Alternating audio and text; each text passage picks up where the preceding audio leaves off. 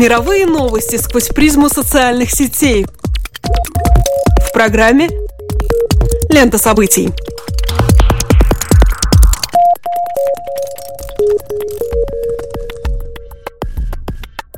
Добрый день, дорогие друзья! Вы слушаете Латвийское радио 4 и меня зовут Алексей Гусев.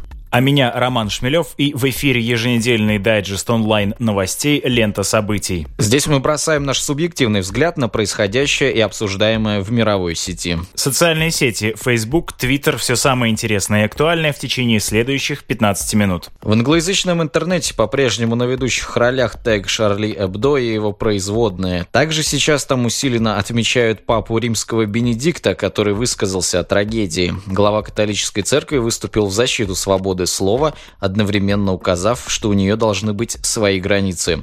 В российском сегменте заметен тег «Левиафан». Напомню, так называется фильм режиссера Андрея Звягинцева, который на этой неделе взял «Золотой глобус» в категории «Лучший фильм на иностранном языке». И теперь пользователи соцсети обсуждают, сможет ли картина повторить этот успех во время «Оскара», ведь там «Левиафан» также значится в списке номинантов. Хэштег недели. Американский президент Барак Обама занялся развитием интернета в стране. Последний официальный видеоблог президента сейчас распространяется под хэштегом Better Broadband. В нем Обама рассказывает о новой инициативе, призванной увеличить скорость передачи данных в американских сетях широкополосного интернет-доступа и одновременно сделать выход в интернет дешевле. Белый дом собирается покончить с ограничениями в 19 штатах, которые, как считают в Вашингтоне, сдерживают прогресс в развитии скоростного подключения.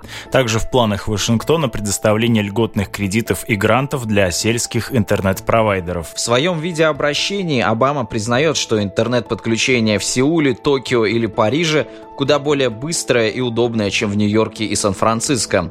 А это означает не только недовольство обычного пользователя, который должен выжидать, когда же загрузится заветная страничка, это еще и серьезный минус для привлечения бизнеса в регион, а значит и развития экономики. Вместе с тем президент проводит и позитивные примеры. Например, скоростью передачи данных в местечке Сидер Фаллс, штат Айова, едва ли уступает мировым лидерам. А все потому, что городское самоуправление при поддержке местных жителей нашло возможность вложить деньги в новейшую инфраструктуру. Собственно, заявленные президентом реформы и направлены на то, чтобы местным общинам было проще увеличивать скорость сети, а с ней и собственную бизнес-привлекательность. Конечно, на фоне угроз последнего времени, как то исламское государство и религиозный экстремизм вообще, конфликт на юго-востоке Украины, усиление Китая и непростая экономическая ситуация, вопросы развития интернета кажутся второстепенными. И, наверное, критики об Обамы правы, когда указывают, что заостряя внимание на скорости передачи данных в сети, президент просто переключает внимание с более острых и чувствительных вопросов. Также трудно спорить и с тем, что Обама наверняка не оправдал тех ожиданий, которые на него возлагали как американское, так и мировое сообщество, когда он только избирался на свой высокий пост.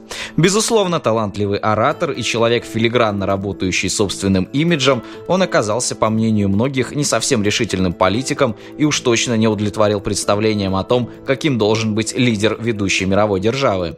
С другой стороны, не следует забывать, что президент Соединенных Штатов весьма ограничен в своих возможностях.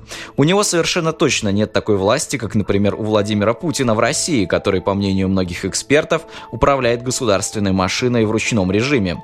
Штат имеет куда большую автономию, чем территориальные единицы какой-либо европейской страны. Да и в рамках действующих полномочий Обама все равно должен проводить любую инициативу между Сцилой в Сената и Харибдой Палаты представителей. Так что даже, в общем-то, не самая сложная реформа здравоохранения повисает неподъемным грузом. В таких условиях довольно разумно концентрироваться на выполнимых задачах и ставить себе цели, достижения которых принесет всем очевидную пользу, так что даже политические оппоненты не смогут тебя не поддержать. А интернет действительно является больным вопросом для штатов. Из-за того, что он там доступен куда как с более давних времен, чем, например, у нас в Латвии, многие коммуникации правда непростительно устарели. Конечно, хорошее подключение в США не то чтобы роскошь, но и не что-то само собой разумеющееся. Поэтому совсем не неудивительно, что видео Обамы в том же Фейсбуке сейчас набирает массу восторженных комментариев. Президента поздравляют с хорошо проделанной работой, ему признаются в любви и просто благодарят. Кстати, на это играет и безошибочный стиль подачи информации президентом. Зная, что он записывает видео для интернета, Обама ведет себя не столь формально, позволяя себе присесть на угол стола в овальном кабинете. Кроме того, в речи он упоминает вертящееся колесо загрузки при медленном подключении, которое, цитирую, действительно раздражает.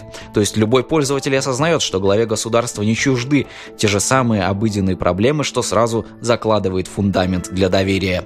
Так что пусть демократы и проиграли последние выборы в США, очевидно, что американская партия интернета должна поддержать Обаму и его сторонников в будущем. Более детально о планах по увеличению скорости интернета и удешевению услуг интернет-доступа американский президент намерен рассказать на следующей неделе. Планируется, что этим вопросам будет посвящена значительная часть послания президента США Конгрессу о положении в стране. Через два дня после обращения Обама пригласит в Белый дом трех популярных в американском сегменте интернета видеоблогеров для того, чтобы дать им интервью. Подбор интервьюеров довольно специфический. Свои острые вопросы американскому президенту зададут фэшн-блогер для подростков Беттани Мота, домработница по деятельности, но комик по призванию Глозел и профессиональный ботан Хэнк Грин. Каждый ведущий проведет индивидуальную встречу, в ходе которой озвучит вопросы, сформулированные интернет-аудиторией социальных сетей и, конечно, сможет задать свои собственные. Довольно сложно предугадать, в каком направлении будет развиваться дискуссия.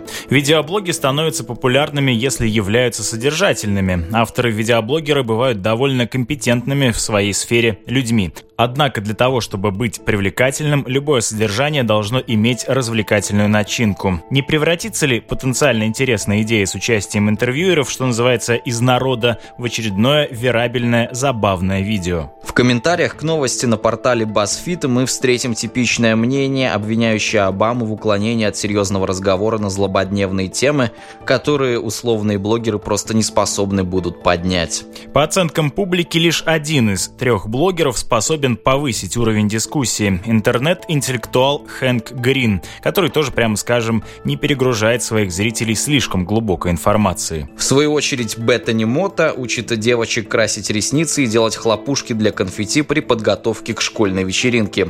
Шутница Глозел представляет собой типаж афроамериканки матери семейства, чей юмор грубоват, поведение преувеличено, а реакция чересчур эмоциональна. Действительно, животрепещущими являются вопросы о том, не превратят ли непрофессионалы разговор с первым лицом государства в бессмысленную болтовню. Не является ли вся задумка популистским заигрыванием политика с обитателями интернет-среды? Вероятность того, что вышеперечисленные блогеры сольют разговор с первым лицом государства, велика. С другой стороны, это не отменяет способности избранного формата поднимать значительную проблематику. Можно привести множество примеров того, как из среды блогеров выходили впоследствии сформировавшиеся авторы и наоборот уже признанные профессионалы использовали блоги как подконтрольную только им самим медиаплощадку. Для того, чтобы быть услышанными и сделать свой материал доступным для широкой аудитории, любой интернет-автор должен придерживаться определенных законов жанра. Однако едва ли можно упрекнуть его в конформизме, ведь свои теоретические законы, позволяющие завладеть вниманием читателя, есть и в традиционной журналистике. Можно не замечать интернет-авторов, повысить на них ярлык бандер-блогеров, ограничивая их влияние на так называемую реальность воздействием лишь на виртуальную его часть, и это будет довольно опрометчиво, ведь ведь блогинг – довольно успешная маркетинговая стратегия по продвижению товаров, будь это знание о том, как делать макияж, что читать, смотреть или слушать, или какую партию поддерживать. Видео, где мы можем лицезреть, как чернокожая домохозяйка пытается проглотить пясть корицы, а потом давится, посмотрело 42 миллиона человек. На следующей неделе она будет брать интервью у лидера одной из мировых держав. Выводы мы предоставляем сделать нашим слушателям. Сообщество недели. Самое большое интернет-сообщество обещает прирасти новыми пользователями, выходя на пока не охваченные рынки.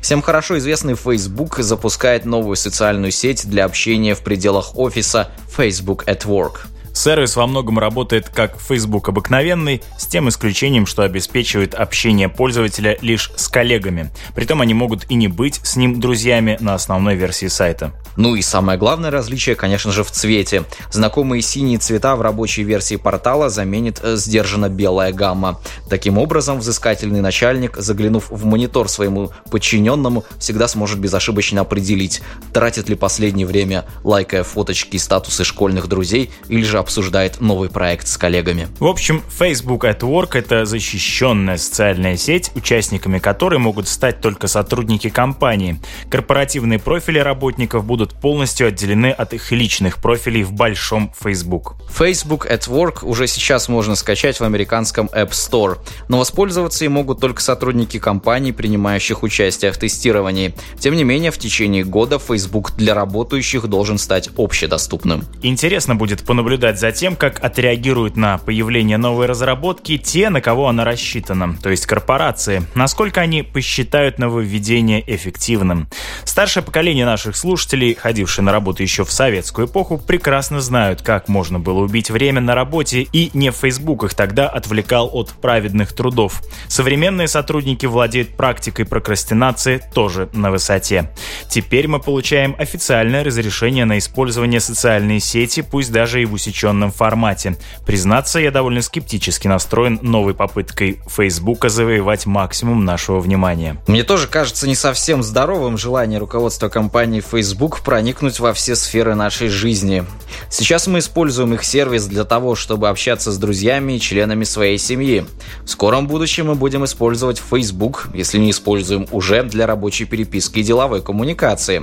В наших спальнях на экранах наших мониторов Facebook. В наших руках смартфоны, где одно из самых загружаемых приложений Facebook. Мы подводим итоги своего года, делая монтаж наших сообщений и фотографий в Facebook под незатейливую и оптимистичную музыку. Кажется, что сейчас стало крайне трудно существовать, не привлекая Facebook для этого каким-либо образом. С другой стороны, понятно, что любой компании, если она хочет оставаться успешной, следует расширяться. Ничего личного, просто законы рынка. И что поделать, если это расширение захватывает все больше территории нашего социального и личного пространства. Впрочем, бесконечно расширяться не может даже Facebook. И в рамках нашей следующей темы, думаю, мы сможем увидеть очертания проступающего конца этого завораживающего колосса, который сейчас так нещадно поглощает наше время и силы. Блог недели.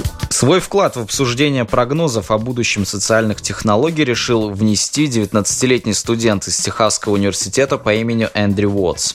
На сайте Back Channel появилась его статья, в которой он анализирует популярные в молодежной среде социальные сети и приложения. Во вводной части своей статьи Эндрю сообщает, что собственное рассуждение он строит на рефлексии и на наблюдении за тем, как используют социальные сети его сверстники. Не претендуя на научность, его размышления, тем не менее, может сообщить нам много интересного. Пожалуй, это первое стройное, законченное высказывание о видении интернет-реальности, автором которого является представитель основной потребительской группы. Статью о Фейсбуке Эндрю начинает громким высказыванием «Для нас он мертв.